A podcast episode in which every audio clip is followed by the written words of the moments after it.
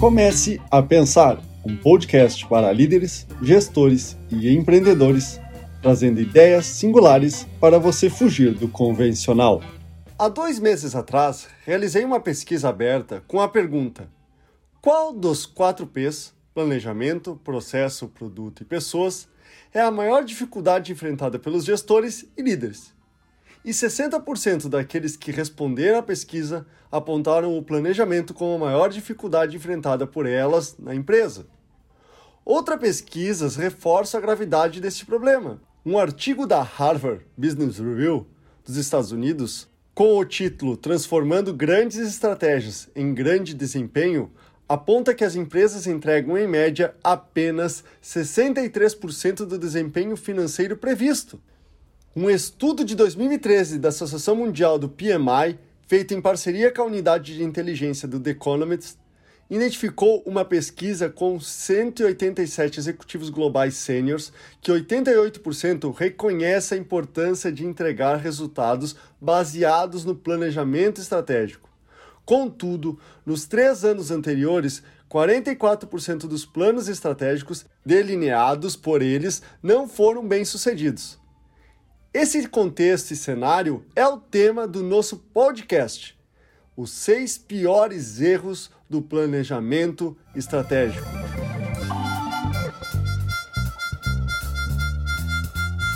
Então, quais seriam os problemas do planejamento estratégico? A resposta a essa pergunta no contexto sistêmico é que não há uma única causa, mas uma série de condições que influenciam para o fracasso das etapas de pensar, executar, analisar e aprender do planejamento. Entendo que, apesar das particularidades envolvidas no planejamento estratégico de cada empresa e da especificidade dos seus respectivos problemas, que são melhores solucionados com acompanhamento especializado durante o desenvolvimento e implantação, é possível, a partir de literaturas qualificadas e da experiência adquirida, listar alguns pontos que elucidam os erros que resultam nos problemas observados com maior frequência e, principalmente, apresentar sugestões para solucioná-los. Como primeiro problema está a definição superficial dos objetivos. Como cita G. Rock, fundador da Visa, em seu livro Nascimento da Era Caórdica, mais do que saber como era, como são e como poderia se tornar é saber como deveria ser. Quando existe convicção de onde a empresa deve estar, torna-se mais claro e factível o que é preciso fazer para alcançar esse lugar.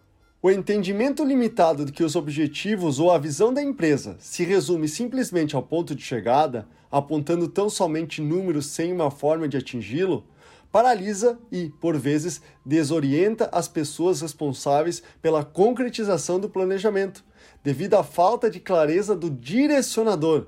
Por exemplo, quando um diretor simplesmente aponta como um objetivo aumentar as vendas em 40% no ano, sem informar os caminhos que deverão ser percorridos para chegar a esse objetivo.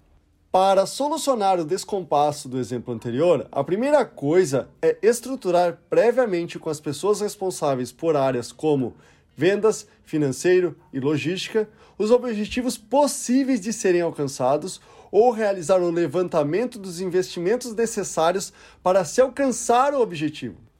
Estabelecer um número por achismo ou desejo não traz desafio às pessoas, mas constrói um ambiente de medo, incerteza, descrédito e desconfiança em relação à pessoa que está liderando a empresa. Como terceiro erro está a influência dos interesses do ego e do poder. Esse é um dos pontos que mais consomem energia, tempo e dinheiro investida para a concretização dos resultados em uma empresa. Quanto maior a empresa e o cargo, mais é perceptível que as pessoas estão menos preocupadas com o objetivo da empresa e muito menos com as pessoas que ali trabalham, do que com o seu ego envolvido pelo poder e status ou deslumbrado com o dinheiro e seus salários e bônus anuais proporcionado pelo cargo. Quando tudo se resume a poder, status e dinheiro, acontece o que observou Edward Deming, fundador do movimento de gestão da qualidade total onde ele cita: pessoas com metas e trabalhos que dependam de atingi-los provavelmente o farão, mesmo que tenham que destruir a empresa para tanto. Isso também reforça a descoberta do professor de economia Peter Kuhn, da Universidade da Califórnia, que programas baseados no desempenho individual criam uma cultura de punhalada pelas costas, puxadas de tapete e informações engavetadas. Em empresas onde a cultura do des, descomprometimento, desinformação, desrespeito, desilusão e principalmente desconfiança é a palavra de ordem, o ego das pessoas é fortemente influenciado por situações de medo ou escassez, que por sua vez fomentam nessas pessoas a necessidade de ter mais poder e controle sobre os outros e eventos, provocando conflitos, impasses em excesso e morosidade na solução de problemas. A resposta a esse problema pode estar na citação de Fred Kaufman no livro Liderança e Propósito, Lucro forte não se sustenta sem relações interpessoais e comprometimento pessoal igualmente forte. Ou seja, para o fortalecimento das relações e diminuição das perturbações individuais, é imprescindível proporcionar encontros regulares para tratar de impasse entre as pessoas da gestão e liderança da empresa, evitando que assuntos de corredores ou varrido para debaixo do tapete venha à tona em momentos inoportunos. Esses encontros devem ser norteados pela dor ou incômodo pelas quais as pessoas estão passando, utilizando-se, por exemplo, a comunicação não violenta de Marshall Rosberg como estrutura para desatar os nós que obstruem o bom funcionamento do time. Fazer uso de práticas que estruturam momentos de solucionar embates relacionais traz maior segurança, proximidade e maturidade de, de todas as pessoas, permitindo que sejam levantadas questões imprescindíveis e importantes para o sucesso da empresa.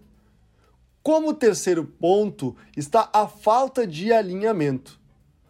Um artigo publicado em 2015 na Harvard Business Review Brasil apontou a falta de alinhamento como um dos principais motivos dos porquês as empresas falham na execução das estratégias.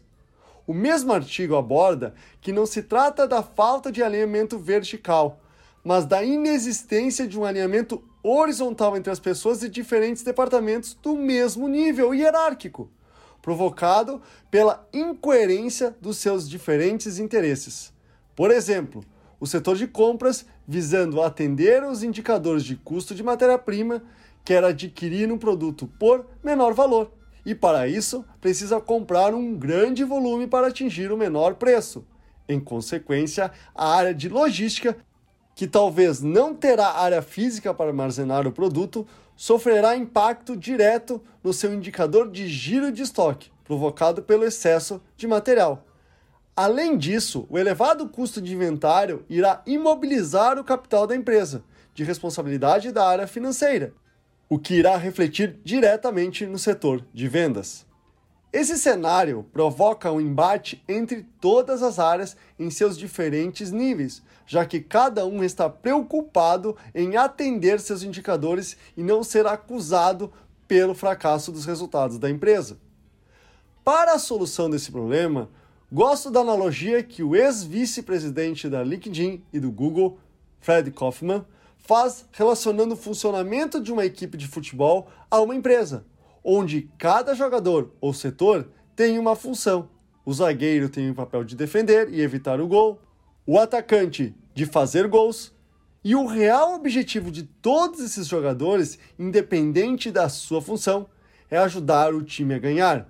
Nem que para isso o atacante tenha que ajudar na marcação e o zagueiro marcar um gol.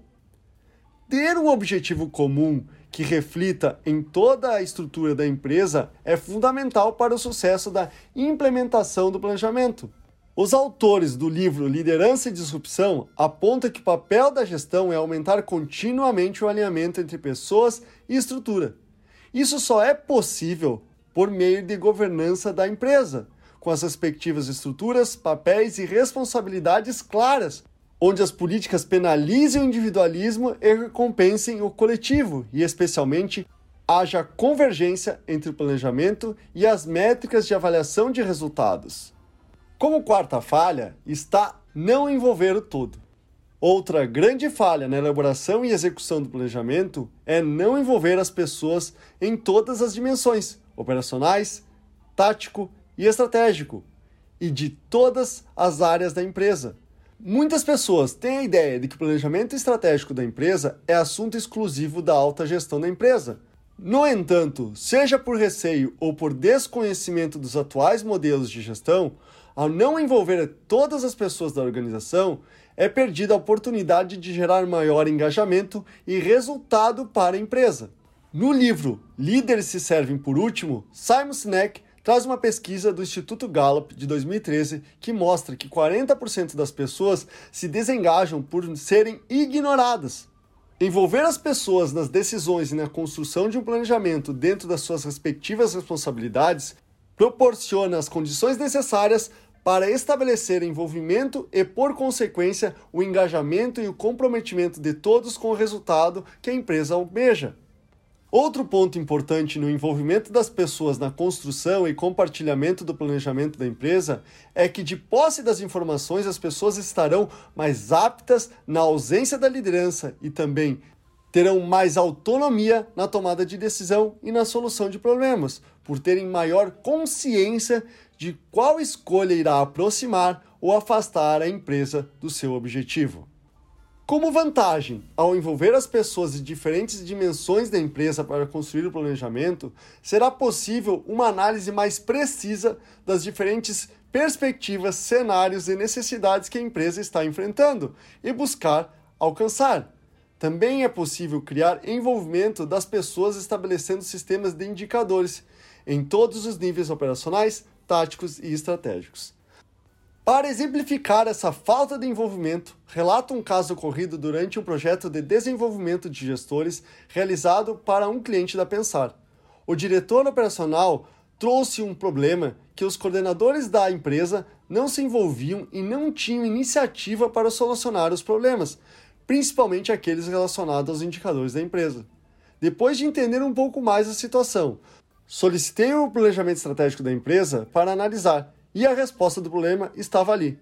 Todos os indicadores eram de responsabilidade dos diretores e gerentes da empresa. Ao apresentar a proposta de trabalho, expus o problema para os diretores da empresa que, sem hesitar, concordaram com os motivos. Então, fizemos um trabalho de capacitação dos gestores sobre a finalidade do planejamento estratégico em todas as suas aplicações o desenvolvimento de algumas competências necessárias para utilizar e atuar com base ao planejamento, e principalmente a revisão conjunta envolvendo todos os gestores e líderes, realizando a devida distribuição das responsabilidades e respectivos indicadores dos resultados esperados.